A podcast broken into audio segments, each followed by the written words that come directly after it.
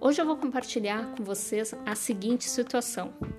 Muitos materiais que são utilizados em cursos, né, seja presencial, seja online, são obras de domínio público.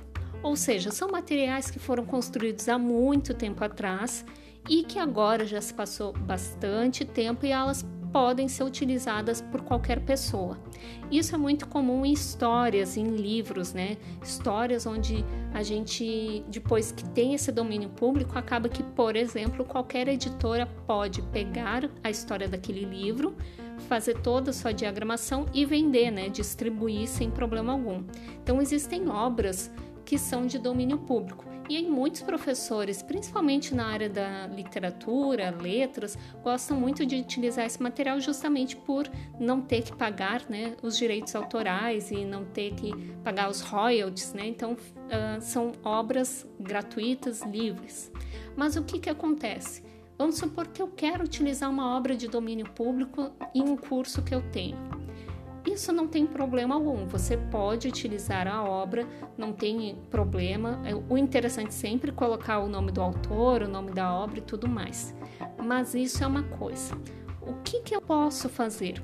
Muitas pessoas acham que por a obra ser de domínio público, eu posso pegar um livro que foi produzido por uma editora utilizando esse, essa obra né, de domínio público, por exemplo, eu tenho uma história que foi escrita há 300 anos atrás, 200 anos atrás, e aí uma editora lançou um livro.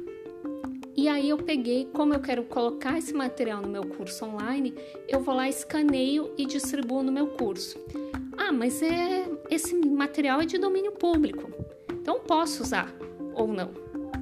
Não, você não pode usar, porque por mais que o livro, né, a história seja de domínio público, aquele material, aquele livro, ele tem todo um processo criativo, onde foi construída uma capa, de repente foi desenhada essa capa, depois esse material foi todo diagramado, ou seja, você pode sim compartilhar e utilizar no seu curso o conteúdo. Então, você, se você tem acesso à história por exemplo, daquele livro, você pode fazer. Isso tem sido muito comum, principalmente por uh, empresas que fazem filmes.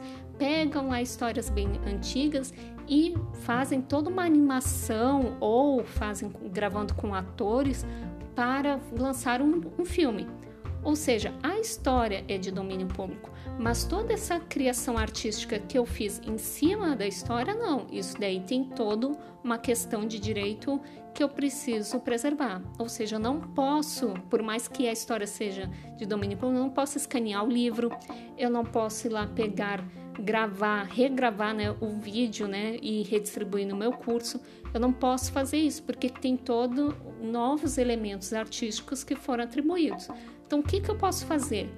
Eu não escaneio, eu não gravo, não tiro foto. Eu vou lá, digito novamente, pego a história e transcrevo no meu curso. Isso sim eu posso fazer, pegar obras de domínio público e a partir do meu trabalho, do meu esforço, disponibilizar. Então, vou lá digitar tudo de novo.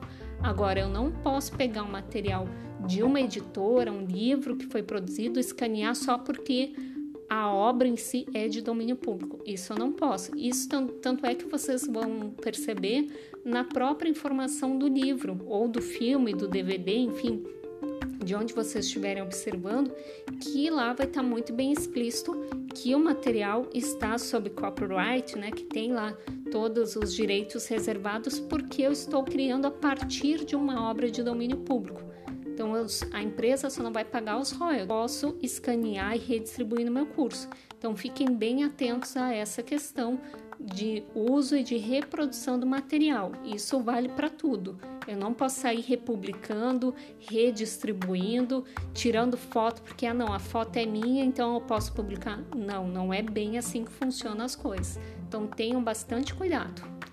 Se você tem alguma dúvida sobre esse assunto ou gostaria de compartilhar com a gente alguma história, não se esqueça, o nosso contato é eaddepressão1@gmail.com.